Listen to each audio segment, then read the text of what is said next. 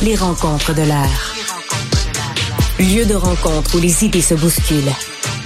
Où la libre expression et la confrontation d'opinions secouent les conventions. Des rencontres où la discussion procure des solutions. Des rencontres où la diversité de positions enrichit la compréhension. Les rencontres de l'art. Alors, Jean-François, toi qui as eu de la difficulté à te faire servir en français dans une station de ski euh, à Charlevoix, tu as vu qu'il y a de plus en plus de plaintes déposées à l'EQLF concernant les régions, à Québec, entre autres, Québec, des gens de la difficulté à se faire servir en français à Québec. Est-ce que tu es surpris? Bah, écoute, surpris, euh, en tout cas euh, euh, inquiet, parce qu'évidemment, c'est un article du Journal de Montréal qui a fait le relevé à partir des données de l'OQLF du nombre de plaintes déposées et comparé les années 21, 22 et 22, 23. Donc, c'est juste les deux dernières années.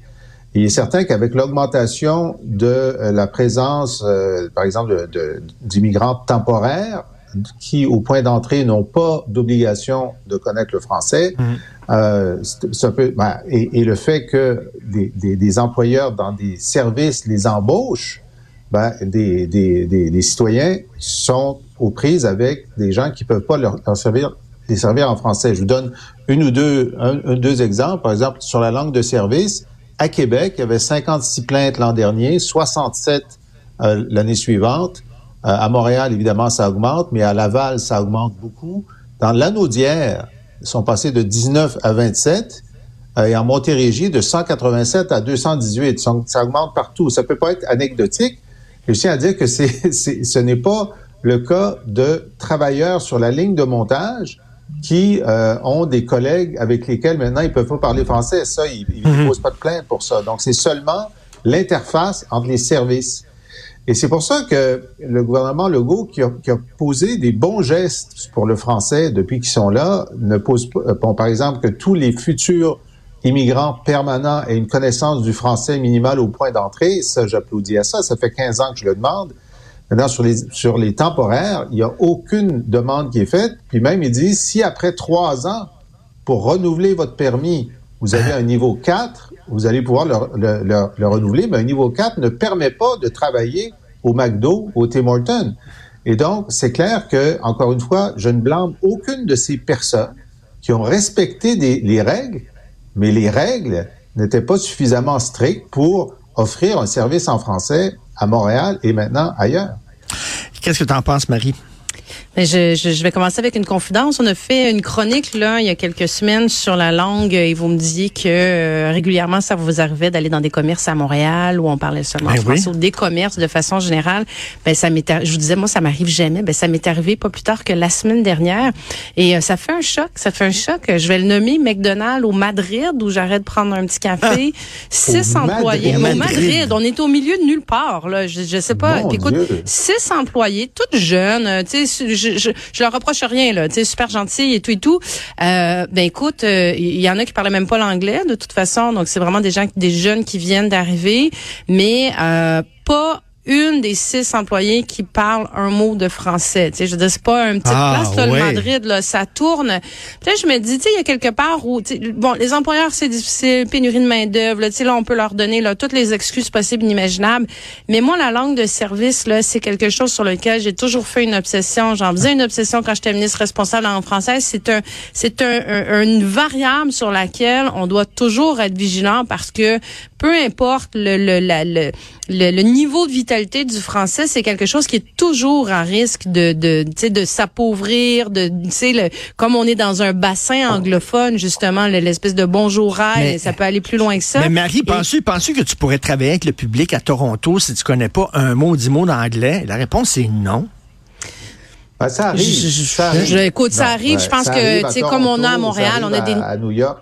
Oui, c'est ça. Tu sais, quelqu'un qui arrive, qui est dans un petit commerce, un nettoyeur, un dépanneur. Ah je pense qu'à un moment donné, il faut leur laisser le temps d'apprendre la langue aussi. Mais là, on était dans un contexte. Je pense que dans ce contexte-là, moi, ce qui me, ce qui me, ce qui me choque, c'est la responsabilité de l'employeur d'avoir au moins une personne. Tu sais, là, moi, laisser le temps aux gens d'apprendre le français, là, j'en suis là. Tu sais, il faut que tu prennes le temps d'apprendre une langue. Il ben, faut au moins que tu quelqu'un qui soit capable de, de, de, de les accompagner là-dedans, qui soit capable de répondre aux clients qui sont là aussi.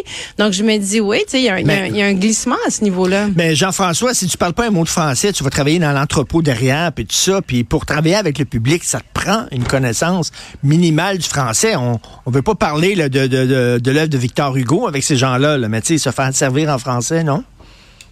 Exact. Mais euh, puis donc. Non, je suis pas d'accord, moi. Tu me laisseras. Euh, je compléterai après. OK. OK. Parler de Victor Hugo. Mais euh, écoute, dans une entreprise de, de avec une, forte clientèle comme au Madrid, qui est au centre du Québec, hein, d'ailleurs ils disent on est on est exactement entre Québec et Montréal. Euh, l'employeur doit toujours avoir quelqu'un qui parle français. Ça, ça ne se peut pas qu'il y ait six personnes qui peuvent pas parler français. Ça, c'est une mauvaise gestion. Puis deuxièmement, ben, qu'est-ce que l'employeur fait? J'aimerais ça le savoir.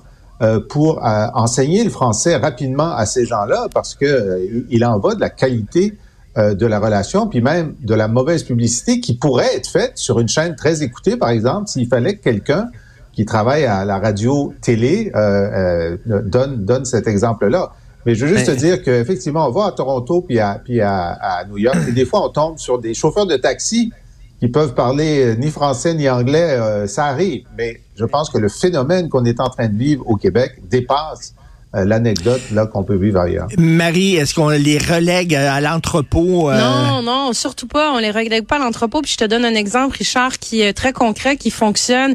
Puis tu l'as sûrement vu là dans les commerces de Montréal. T'as plein de commerces où il y a une petite bulle à l'entrée qui est écrit rouge là, puis est écrit j'apprends le français. Ça c'est une initiative que ma prédécesseur avait mise en place, Hélène David, que moi j'ai perpétuée, que le gouvernement de la CAQ perpétue encore aujourd'hui, où c'est de, de, très petits commerces, là, un nettoyeur, un dépanneur.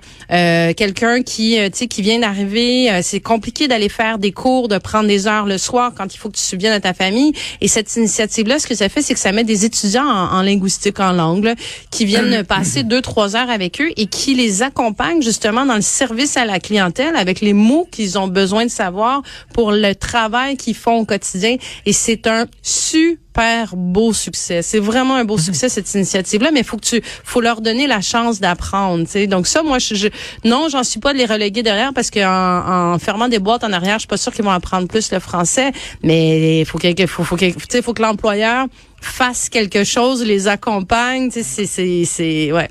Eh, oui, Jean-François.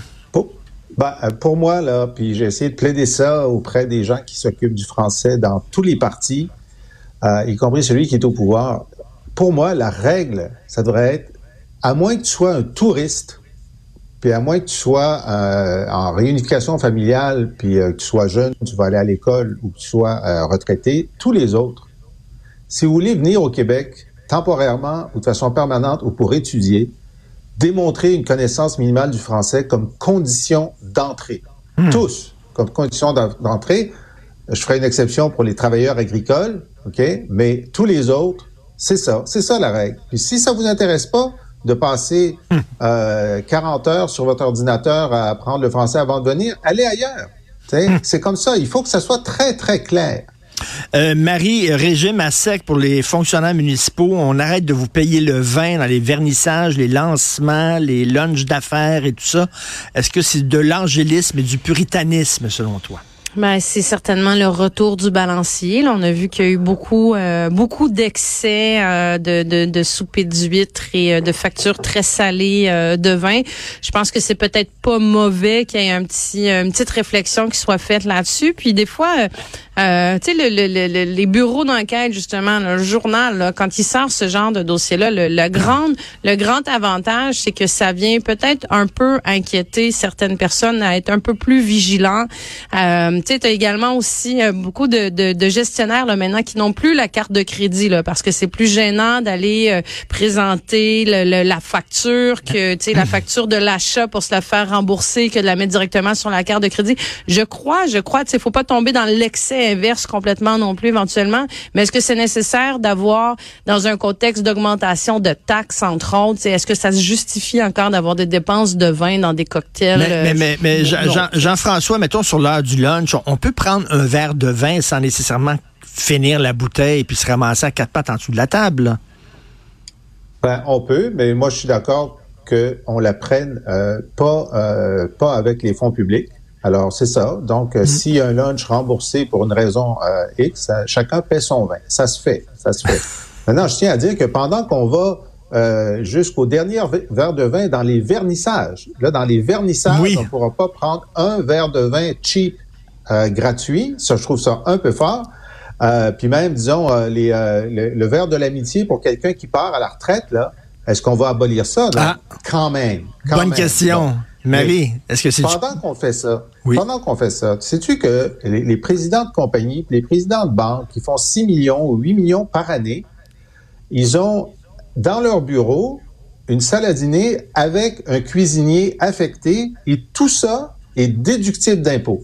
C'est déductible d'impôts. Toi et moi, là, on paye pour le cuisinier, le chef, puis les, puis les vins, les grands vins qu'on paye au président de compagnie. Moi, quand on a fait le déficit zéro, j'avais essayé d'abolir ça dans le cadre du déficit zéro. J'avais réussi à l'abolir en partie, malgré beaucoup d'efforts, puis ensuite, par en arrière, le ministère des Finances l'avait réintroduit dans une euh, directive fiscale que personne n'avait vue. Écoute, Jean-François et Marie, à un moment donné, j'étais journaliste à voir et Léon Courville, qui était banquier, euh, aimait beaucoup mes chroniques. Je sais pas, il s'ennuyait sur l'heure du midi, donc il m'appelle, puis euh, je connaissais pas, moi, voulez-vous venir dîner dans mon bureau? Et effectivement, dans son bureau, attenant à son bureau, une petite salle à dîner privée avec, tu sais, la cloche, là, ah, tu sais, avec le, le serviteur avec des gants blancs, là, qui enlève la cloche et tout ça. Et j'en revenais pas. C'est déductible d'impôt. ouais. Alors, Marie... Je pense que c'est une question d'équilibre. C'est là, on, là c'est pour ça que je dis là, on est dans le retour du balancier. Est-ce qu'effectivement, faut, euh, est-ce que le vin d'amitié que souligne euh, Jean-François, tu sais, il y a, y, y a, quelque part où il faut pas perdre la cohésion d'équipe non plus. Tu sais, je voyais tous les soupers de Noël qui étaient annulés. Euh, par, là, à un moment donné, il faut que tu gardes. Là, après ça, on va nous dire, ah ben là, on n'est pas capable de garder nos employés parce qu'on n'a pas de, on n'a pas de, de, de, de corps à l'intérieur où on, on a un esprit ben d'équipe. Mais tu sais, est-ce que ça, c'est une question, c'est une question de balance. C'est parce qu'à la fin de l'année, là, ta facture, elle peut pas dépasser 100 000 pièces de vin, ça n'a pas de sens. Puis là, je pense qu'il y a un moment, tu sais, l'OPCM, c'était un peu ça. C'est que là, il y avait plus de limite. Là. Ben merci beaucoup et j'espère que c'était du café ou de l'eau qu'il y avait dans ta tasse, euh, Jean-François. Merci à, la vôtre, vous deux. messieurs, à la vôtre. Salut. Bye.